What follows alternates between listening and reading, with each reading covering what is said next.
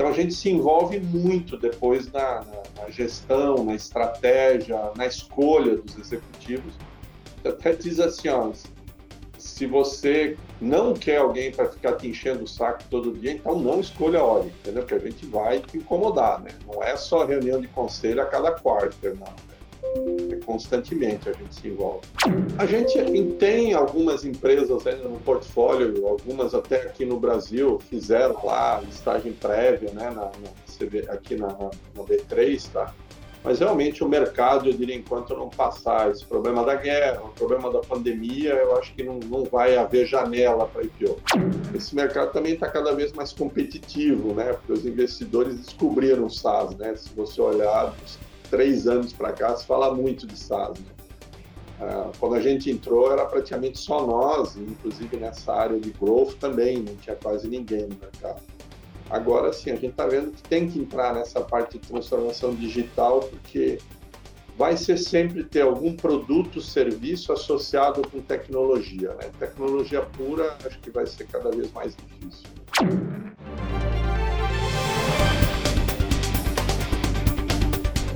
Olá, bem-vindos e bem-vindas ao Café com o Investidor. Eu converso hoje com Jorge Stephens, ele é fundador da Aurea Capital.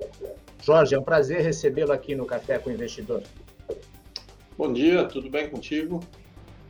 Tudo jóia, Jorge. Vamos começar? Me conta como surgiu a Aurea Capital. A Aurea Capital ela foi fundada lá em 2009, quando a gente começou, na verdade, a captação do Fundo 1 que ocorreu, na verdade, a finalização, a captação final em 2011, mas a fundação da companhia foi em 2009. E ela surgiu assim de que forma? Como surgiu a ideia para criar a Aurea Capital? Na verdade, eu sempre fui executivo da área de software, né? Trabalhei na DataSul durante décadas, na verdade. Comecei lá como estagiário, terminei como CEO. A gente recebeu o aporte de um fundo na DataSul lá em torno de 1997 o dinheiro, óbvio, ajudou, o fundo também nos ajudou muito na gestão financeira, mas a gente, assim, sentiu falta de nos ajudar também como desenvolver software, como vender software, como fazer marketing, como montar canais, né? E aí eu tinha uma experiência de muitas décadas junto com meu sócio lá, que ajudou a fundar a hora que foi o Paulo Caputo, e aí a gente resolveu entrar né, para essa área de gestão de fundos, né, focando em empresas de software, mas não só trazendo capital, que é importante, óbvio, mas acho que ele não é suficiente. Então, a gente coloca muito conhecimento, a gente é muito ativista, na verdade, na hora da gestão, na hora do dia a dia da companhia. Então, a gente traz conhecimento também. Então, assim que nasceu a ideia, né? conciliar capital, mas ao mesmo tempo com experiência e conhecimento de 2009 até agora. São três fundos, se eu não me engano, né? E quantas empresas já foram investidas por vocês? Na verdade, é, nesses três fundos, né, a gente investiu em 17 empresas, tá? Houve, na verdade, cinco desinvestimentos nesse período. E qual que é a tese de investimento sua? Bem, a tese é investir em empresas de software, mas focadas em SaaS, né, software como serviço, e em B2B. Isso já é a nossa tese lá desde o fundo 1, né, que a gente o mercado ainda nem falava de, de falava muito pouco de SaaS e muito menos de B2B, né? É a nossa tese desde o início. Porque a gente entende que é uma tese interessante porque é, não, não, não é talvez mercados tão grandes quanto o B2C, mas são mercados onde você, com pouco capital, consegue, na verdade, desenvolver empresas muito interessantes. E você falou em três fundos. Quanto vocês levantaram nesses três fundos? Bem, o, os três fundos é, é, foi em torno de 700 milhões de reais nos três fundos. Teve algum, alguns co-investimentos que a gente capta também, né? alguns investidores que querem investir em uma empresa, mas o total é 700. E hoje, ativos sob gestão, a gente tem em torno de 2 bilhões de reais. 2 bilhões de reais. Me fala um pouquinho, Jorge, da, do, do, seu portfólio. Você falou que investe em empresas SaaS B2B. Como uhum. isso é ilustrado na hora de você fazer um investimento? E eu queria entender também assim, qual é o estágio que você entra? Tá, assim, a gente investe SaaS B2B. Óbvio que aí podem ter N empresas com características muito diferentes. acho que isso que é uma coisa legal de você investir em tecnologia, né? Você tem tanto teses que são horizontais, que são é, é, software que são usados por N tipos de empresa, mas você também às vezes tem algumas teses bem verticais. Eu vou dar aqui alguns exemplos, né? A Zenvia, que talvez aí a empresa hoje a maior empresa do nosso portfólio, a gente já entrou lá no fundo 1, conseguimos fazer o IPO do Nasdaq dela. É uma empresa que trabalha com uma plataforma de comunicação, né? SMS, WhatsApp, Instagram, quer dizer, todos os meios para comunicar com o consumidor final. É uma empresa horizontal, porque tanto bancos, varejo, empresas do setor de saúde usam a Zenvia, né? Então é uma empresa assim focada em tecnologia, mas que vende para vários verticais. Já nós temos o caso da Interplayers, que é uma empresa que faz toda a parte de gestão da cadeia de suprimentos de medicamentos, tá? do laboratório, distribuidor, farmácia e também o paciente, tá? porque eh, esses programas de fidelidade, por exemplo, que tem na indústria farmacêutica, que você chega até o paciente, a gente faz essa gestão também na Interplayers. Então, é só na cadeia de medicamentos. E nós temos outras empresas, como, por exemplo, a Pixion, que é no setor de, de hospitais, é, laboratórios, né, clínicas de, de, exames por imagem. Então, são vários setores, o que, de certa forma, cria um hedge né, natural no nosso portfólio, mas o que tem em comum em todas elas são empresas de software que cobram mensalmente né, por recorrência, né, como no modelo SaaS, e que vendem para empresas. A Zenvia, que você citou, acabou de fazer uma IPO. Você enxerga Sim, outras empresas do seu portfólio seguindo esse caminho? Até porque o mercado hoje não está é, mais favor, tão favorável como estava no ano passado para a IPO. É, a gente tem algumas empresas ainda no portfólio, algumas até aqui no Brasil fizeram lá listagem prévia, né, na, na aqui na, na, na B3, tá? Mas realmente o mercado, eu diria, enquanto não passar esse problema da guerra, o problema da pandemia, eu acho que não, não vai haver janela para IPO. Mas assim, mas existem empresas hoje no, portfólio que se tivessem condições boas, a gente conseguiria fazer o IPO, tá? apesar que a nossa tese principal não é fazer o IPO, né? Você até perguntou o tamanho das empresas que a gente pega. A gente pega ali umas empresas que faturam em torno de 30 milhões de reais por ano, nosso cheque ali oscila entre torno de 30 a 50 milhões de reais. Então, assim, a nossa principal tese é a venda para algum estratégico. É, essa é, vamos o normal ocorrer. Tanto que a maior parte das nossas saídas foi o caso da OpenTech, foi o caso da Argo, caso da Cypher, né? É, a própria Technicis, que foi a última que a gente vendeu agora para a SoFi nos Estados Unidos, é, normalmente você vende para um estratégico porque realmente o IPO você já tem que atingir um volume de receita muito grande, né? Então essa é a nossa tese. E para nossa surpresa também o que é interessante é que normalmente assim quem está comprando empresas hoje em dia são empresas que estão indo para a tecnologia, mas não são normais de tecnologia. Acho que aqui o exemplo mais emblemático é a, a Cypher, que é uma empresa de cibersegurança que a gente vendeu para Protege trabalha com transporte de valor, segurança, e ela está vendo que, tipo, dinheiro em papel está acabando, né? Então, o mercado Sim. dela de transporte de valor vai acabar. Então, nada mais natural para ir para a cibersegurança, entendeu? É, é, estranho, mas a gente nem tinha pensado neles quando a gente botou a venda, tá? Mas de é, certa forma, talvez a pandemia tenha acelerado a transformação digital de uma série de empresas tradicionais, fazendo com que elas olhassem esses ativos digitais. Com certeza. Então, assim, é, é, é, agora parece óbvio, né? Uma empresa que trabalha de segurança no mundo real e para o mundo virtual, né? Mas a gente não pensou isso antes, tá? Ô Jorge, vocês saíram da, da Zenvia no IPO? Não, não. A gente ainda ficou, né? A gente ainda vai ficar ainda durante, no mínimo, aí um, uns dois anos aí, né? No mínimo. Você citou que tem empresas do seu portfólio que poderiam fazer o IPO e que algumas fizeram até o registro aqui na CVM. Quais são essas empresas? Uma talvez seja aí a mais a, Interplayers, né? A gente fez um filing provisório lá, mas óbvio está suspenso agora, mas é uma empresa que a gente vê com possibilidade de IPO. Tá? que, que é a Interplayer? Você pode comentar um pouco é mais sobre que, ela? Que trabalha com medicamentos, né, na cadeia de suprimento de medicamentos, tá? Ela tem um é. patamar já para IPO, já, na sua opinião?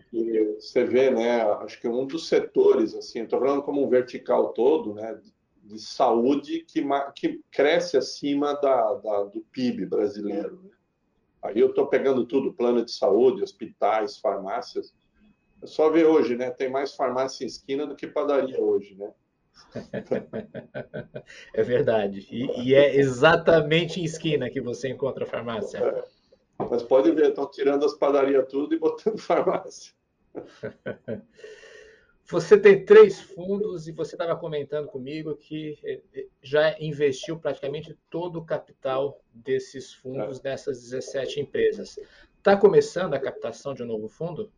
É, a gente está terminando o fundo 3, né? existe ainda um último investimento que está em andamento. Óbvio que a gente tem assim sempre o compromisso de investir um percentual alto do fundo atual para poder começar. Né?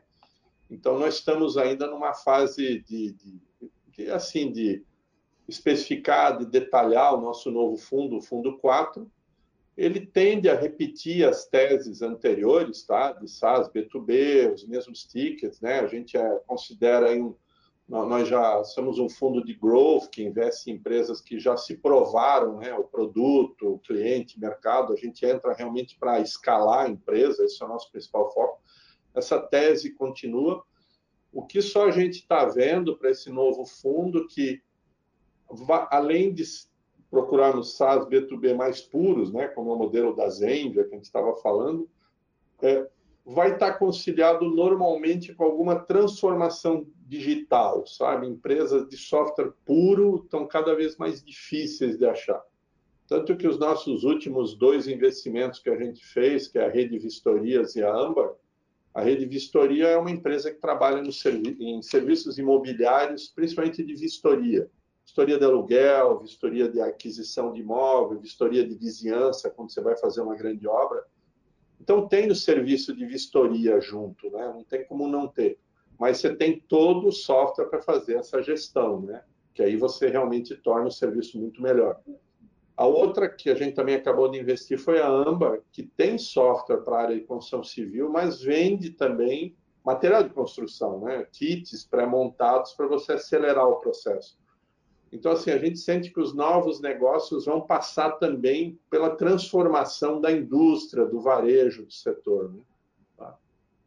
Então, teria, você vai acrescentar talvez esse ingrediente de transformação digital aí na sua tese, unindo o digital com os dois exemplos que você me citou, são exemplos em que as empresas têm, de fato, uma, uma parte importante no mundo real, mundo físico. Sim, é, é, não que não vá ter mais, mas assim, é, é esse mercado também está cada vez mais competitivo, né? Porque os investidores descobriram o SaaS, né? Se você olhar uns três anos para cá, se fala muito de SaaS, né? É, quando a gente entrou, era praticamente só nós, inclusive nessa área de growth também, não tinha quase ninguém no mercado. Agora sim, a gente está vendo que tem que entrar nessa parte de transformação digital, porque vai ser sempre ter algum produto, serviço associado com tecnologia. Né? Tecnologia pura, acho que vai ser cada vez mais difícil. Né? Não que não tenha, esse... né? Mas competitivo. Claro. E esse novo fundo, é, qual que é a meta de captação? De que tamanho você imagina que ele pode ser? A gente está assim, pensando algo em torno aí de 100 milhões de dólares, daí, né? porque a gente capta aqui no exterior também. Mas ainda, ainda é uma, assim, está tá a ser especificado, mas é mais ou menos o tamanho sempre dos nossos fundos anteriores. Né? Óbvio que o dólar era mais baixo né? em 2011. Né? Claro. E você espera estar é, tá no mercado para essa captação quando? Quando você acha que vai começar a, a fazer esse trabalho? Sim, daqui um a dois meses a gente pretende iniciar formalmente. Tá? Então, está é, tá bem pertinho já de começar tá. a fazer isso. Né? É, como eu te Bom, falei, a gente está terminando o último, né? que agora é. toda a parte regulatória, né? você conhece, tem toda uma burocracia antes de você lançar né. Vai ser mais difícil porque você está num cenário hoje de juros altos e é, você acha que uma captação nesse momento não é mais difícil do que captações feitas anteriormente por vocês? Assim, óbvio que os juros baixos, na verdade, ele, ele ajuda, né? Porque o pessoal, principalmente aqui no Brasil, que estava acostumado a, a, renda fixa, né? Ganhar um bom retorno acima da inflação, né? É, óbvio que isso realmente atrapalha, né? Mas o que eu acho que aconteceu, o, mercado também se sofisticou mais, né? O pessoal viu também que você também só investir em renda fixa e você entra num, num mercado de baixa da renda fixa, você não sabe investir em outras coisas. Então a gente tem olhado family offices, é, é, é fundos de fundos, né, e outras gestoras também, mesmo XP, GPS, esses multi-family offices, que estão vendo que tem que aprender a investir em ações e investir em, em venture capital, tá? Porque talvez daqui a dois ou três anos a gente tenha novamente uma redução de juros e você tem que saber investir em private equity, né? Então, assim, a gente viu que acho que isso veio para ficar. Outra coisa também que eu acho que está acontecendo, mesmo que você invista hoje na renda fixa aí a 12, 13% ao ano, a inflação foi quase esse valor. Se você descontar o imposto de renda, você não recupera a inflação, entendeu? Então, se você não tomar algum risco em outros tipos de ativo, você não vai conseguir nem repor a inflação daqui para frente. Que é o problema que acontece nos Estados Unidos, né? Que você tem uma inflação média lá, às vezes de 2, 2,5 ao ano e o título do governo está meio, né? menos de meio. Então você não recupera nem inflação. E acho que isso veio um pouco para ficar no Brasil, tá? Então, se você não correr certo risco, você não consegue captar. E outra coisa também que a, a gente, apesar de ser VC, a gente já investe em empresas que têm faturamento, muitas delas já têm EBITDA, então são ativos de menor risco, tá? Que na verdade a, talvez a chance de retorno não seja tão alta, mas ao mesmo tempo você vai ter algum retorno porque são ativos né, é, mais estáveis. Tá? Ô Jorge, você comentou é, durante essa nossa conversa de que nos últimos dois, três anos a competição ficou maior, todo mundo descobriu o SaaS e começou a investir em SaaS. E se a gente observar o que aconteceu nos últimos dois anos, é, houve realmente uma intensa competição e a gente vê que as valuations da maioria das empresas, das startups, foi lá para cima, rodadas ultra competitivas é, e, e, valores, avaliações bem altas. É, hoje está havendo uma correção no mercado público. É, isso vai chegar em algum momento ao mercado privado ou já chegou? Vê, com certeza, sim, eu diria, aqui é o caso do gerúndio, está chegando, né? Você está chegando. Com você, é, mas já afetou em algumas coisas porque você vê que esse, primeiro assim, a gente tinha um excesso de liquidez pela, pela, pela taxa de juros e por várias outras ações dos bancos centrais ao redor do mundo, diria principalmente Estados Unidos e Europa, né? Isso óbvio que aumenta o preço das coisas, né? Ao mesmo tempo, né, nos mercados públicos, se você for observar muito do dinheiro usado nas captações das empresas públicas era para fazer M&A, tá? Então eles mesmos subiam o preço também, tá? Além de que nos Estados Unidos, principalmente, houve um investimento muito grande em private equity, que também aumentava a competição. Então, assim, eu acho que, de certa forma, a gente vai ter uma adequação do mercado. Eu acho que alguns múltiplos muito exagerados existiam, mas também eu acho que vai começar a haver uma, uma, uma, é, uma, vamos dizer assim, segmentação desse mercado. Né? Primeiro, uma coisa é SaaS B2C, que são lugares que consomem muito capital. São, acho que, na minha opinião, negócios que vão sofrer mais, porque o capital vai ficar mais caro, vai ser mais difícil esse pessoal captar. Né? Já o SaaS, o B2B, ele não precisa de tanto investimento, porque ele, com a própria receita, se auto financia. Mas mesmo assim, dentro desses negócios, tem uma diferença muito grande entre um Facebook, que para cada nova venda, praticamente 100% é margem, né? o custo dele de, manter o serviço é muito baixo. É diferente de um Uber, que 70% vai para o motorista, né? quer dizer, só fica 30% com a Uber. E ainda a gente tem o WeWork, que é um outro negócio que além de você ter que pagar o custo do aluguel, então as margens são mais baixas, você também assina contratos de décadas, às vezes, mas vende a locação para meses. Né? Então, são ativos, né? você tem que fazer essa gestão. São negócios diferentes, e eu acho que isso que vai começar a se distinguir muito no mercado. Né? Empresas que são não tech, então, para mim, o WeWork é uma empresa de aluguéis, não é uma empresa de tecnologia. Sim. Usa tecnologia muito bem mas você não pode fazer valuation dela como uma empresa pura de tecnologia. Né? Então, acho que essas segmentações vão começar a existir e, na minha opinião, o SaaS B2B vai ser menos afetado porque ele precisa de capital. Né? Você viu exageros nos últimos dois anos? Você participou de algumas rodadas ou olhou algumas rodadas em que você falou: Poxa, essa eu não vou entrar porque a avaliação que está sendo feita foge completamente da realidade? Teve, teve. Eu não posso, óbvio, dizer os nomes, né? mas a, até a, a, nossa tese, como é uma tese muito ativista e a gente vende, a gente até diz que a gente vende capital inteligente, né? então eu entro com dinheiro e entro com inteligência. Então, eu normalmente trabalho com múltiplos menores, porque o meu objetivo aqui é gerar valor junto com, com o empreendedor. É, e aí, várias, a gente chega e diz assim, não, o valuation está muito fora, por esse preço não vale a pena, né? e aí a gente acabava ficando fora. Teve alguns casos, tá? E mesmo quando a gente olha mundialmente, aí eu estou falando dados públicos, né? a própria WeWork, a própria Uber, a gente vê que havia uma superestimativa de que está ele crescia o faturamento, mas não quer dizer necessariamente que o lucro vai crescer na mesma proporção. É, no caso das duas, nem lucro elas é, têm ainda. Não. É verdade.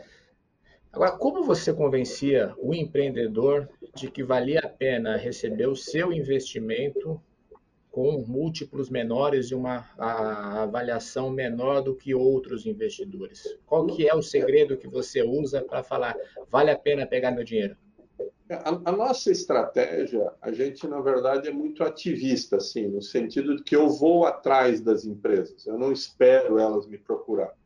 Então a gente, além dessa tese genérica de SaaS B2B, a gente tem teses de fintech, de edutech, de retail tech, PropTech, né, que é a área de, de, de, imóveis, construção. Então, a gente tem várias teses. Cada tese dessa, a gente se aprofunda muito na tese para ver o que, que tem, como é que ela funciona e se, na verdade, está no momento da gente entrar.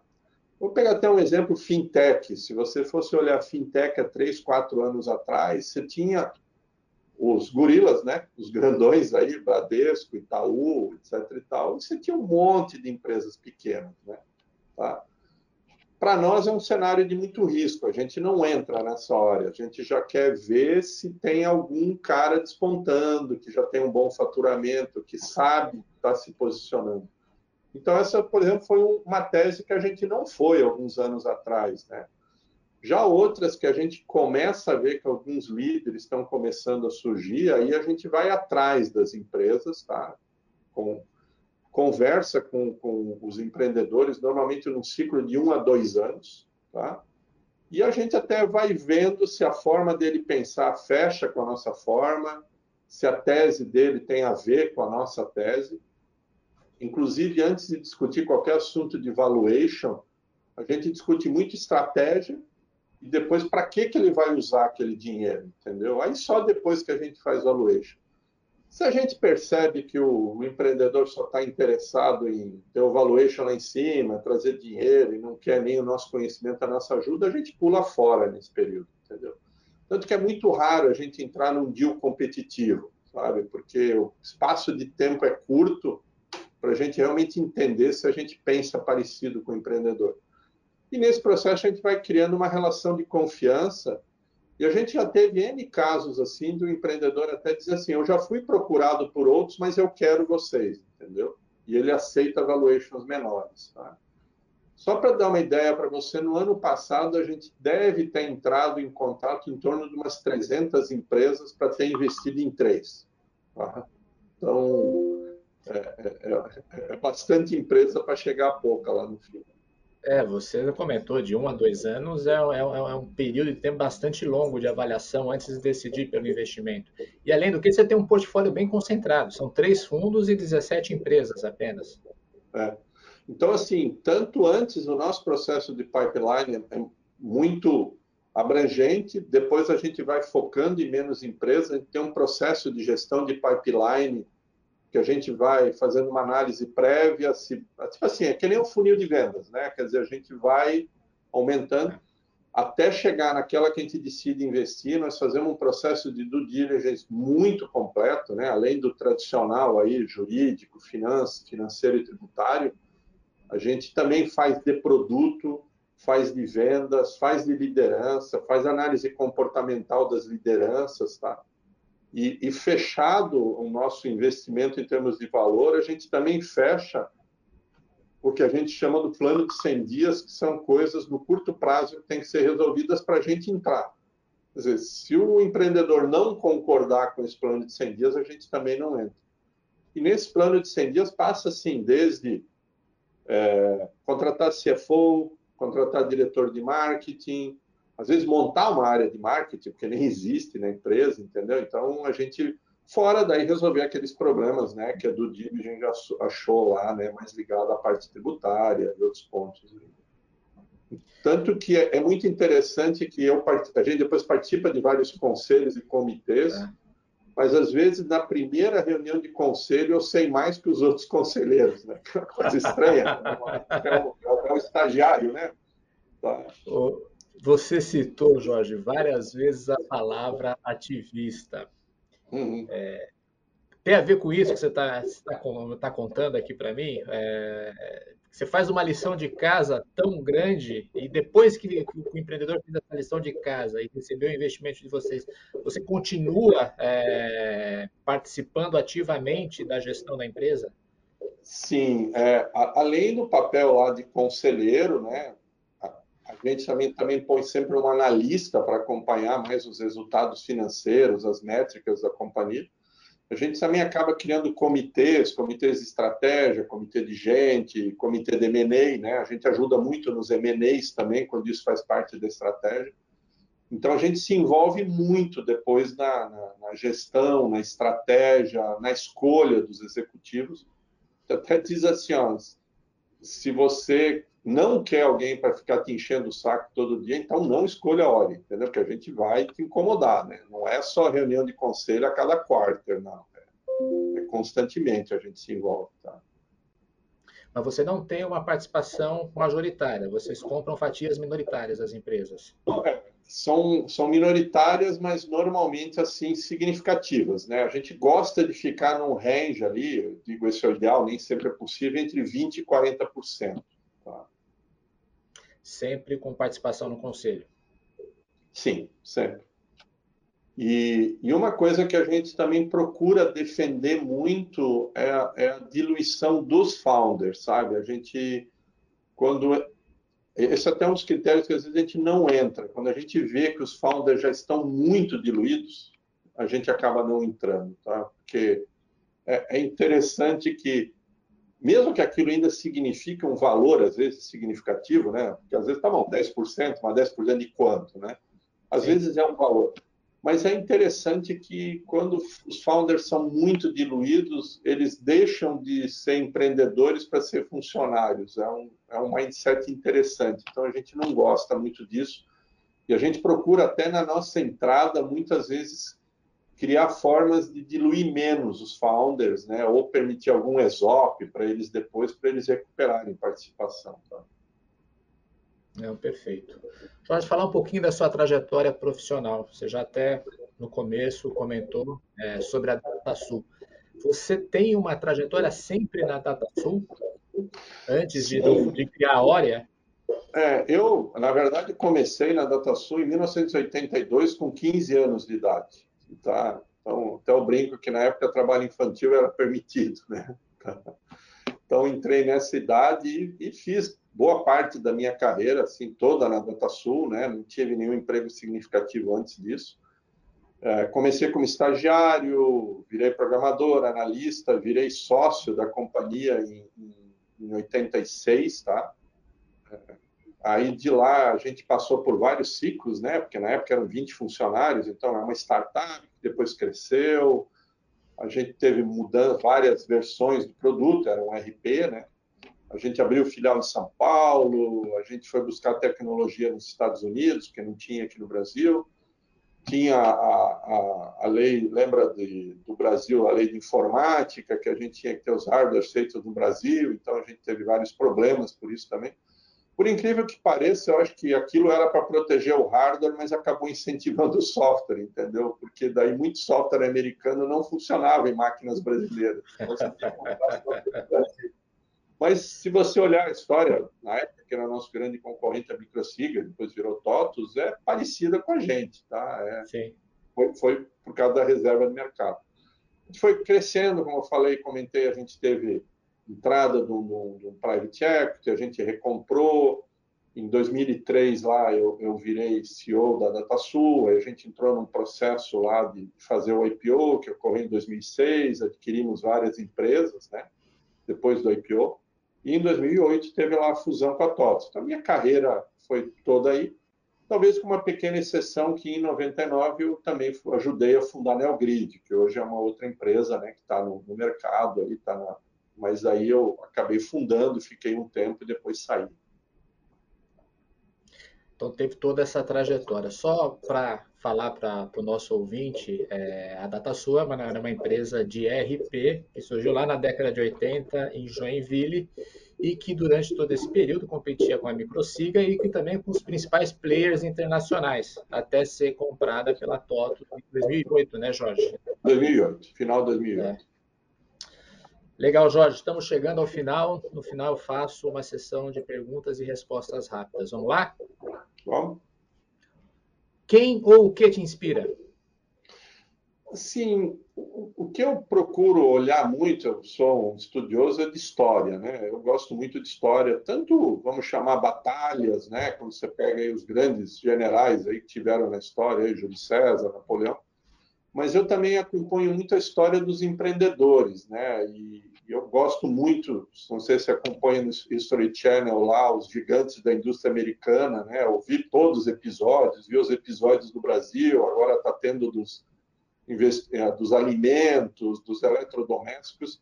Eu gosto muito de acompanhar isso, principalmente para ver a forma que esse pessoal pensa e quais as estratégias que eles, na verdade, adotavam, né?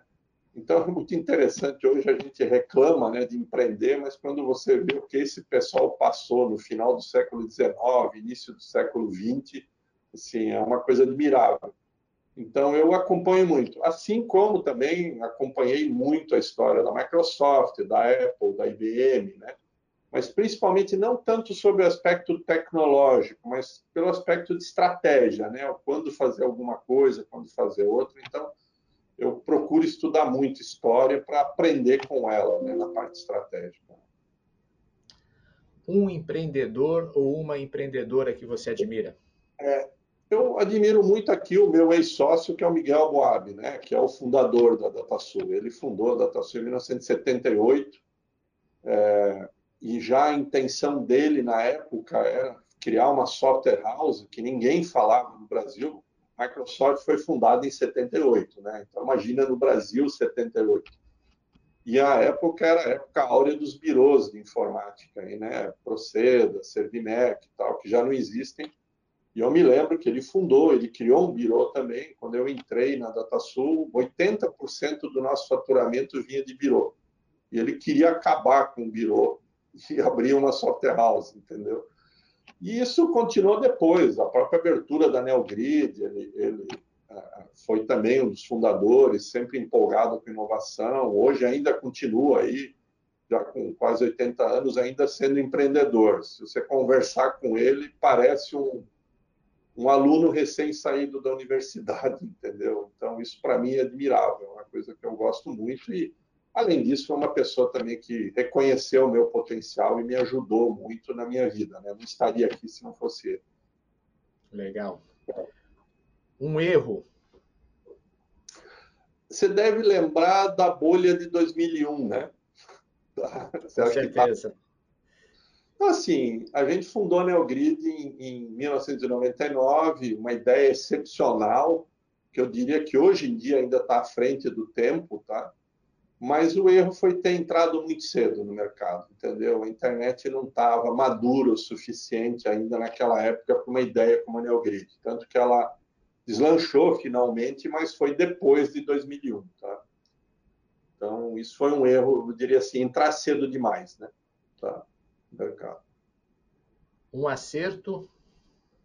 Um acerto tem a ver com a DataSul, mas eu acho que aí tem a ver com a minha carreira, né? Eu, quando eu tinha ali 15 anos, eu passei em engenharia elétrica, em arquitetura e num curso técnico de informática, né? Isso em 70 em 82.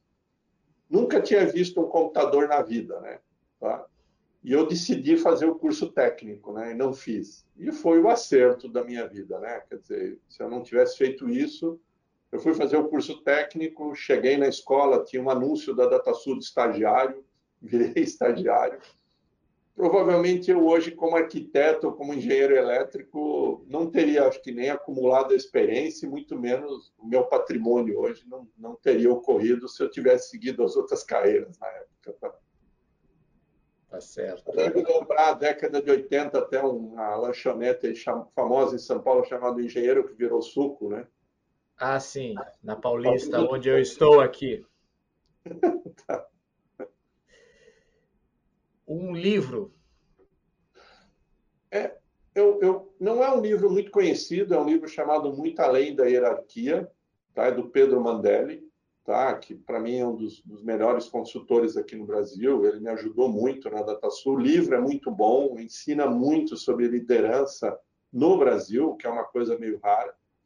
Mas, assim, é, é um livro, mas também tudo que eu aprendi com ele, né? Então, por isso, para mim, é um livro, assim, quando eu começo a falar com o CEO, uma das nossas empresas investidas, é o primeiro livro que eu recomendo eles lerem. Tá?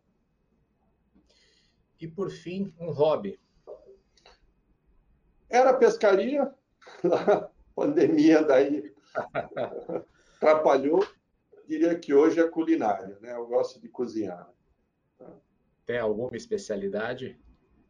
Paeja, tá, muqueca, churrasco, mas assim, é, é eu, di, eu diria sempre, a, a, o pessoal chama de comida de bastantão, entendeu? Assim, que é sempre para é. muita gente, né? Sabe? Tá Feijoada, tá, churrasco. Não é comida francesa, é comida para muita gente, porque aí eu gosto de reunir muita gente. Legal, Jorge. Foi um prazer recebê-lo aqui no Café com o Investidor, ouvir sua história e a sua estratégia de investimento. Muito obrigado pela oportunidade. Agradeço muito em meu nome e nome da hora. Você ouviu o podcast do Café com o Investidor, com a apresentação de Ralph Manzoni Jr. Para assistir nossos programas, acesse o nosso canal no YouTube Neofeed Brasil. Para receber notícias em seu e-mail, acesse o site www.neofeed.com.br e assine a nossa newsletter.